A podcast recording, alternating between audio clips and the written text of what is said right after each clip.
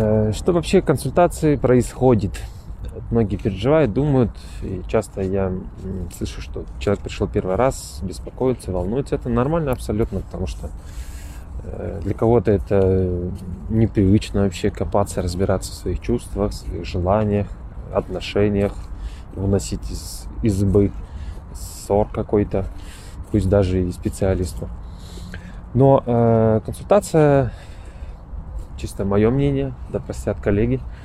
Э, я вижу свою задачу помочь человеку разобраться в том, что запуталась, например, в отношениях запуталась, в чувствах, порой даже непонятно, что хочу, особенно дорогие женщины, это абсолютно нормально. Очень трудно порой разобраться в том, что э, хочется. И в отношениях в том числе. И э, вся эта история, она про консультацию о том, чтобы помочь вам раскрыть э, запутанные чувства, потому что ни, ни разу я еще пока не встречал за все уже 6-7 лет э, человек, который не знает, что происходит, или логически не понимает. Вот эта фраза, да, которую часто все говорят. Я все понимаю, но вот не, не могу никак сделать. Или я чувствую, что да, так оно неправильно, или так оно не работает, или я здесь несчастлив.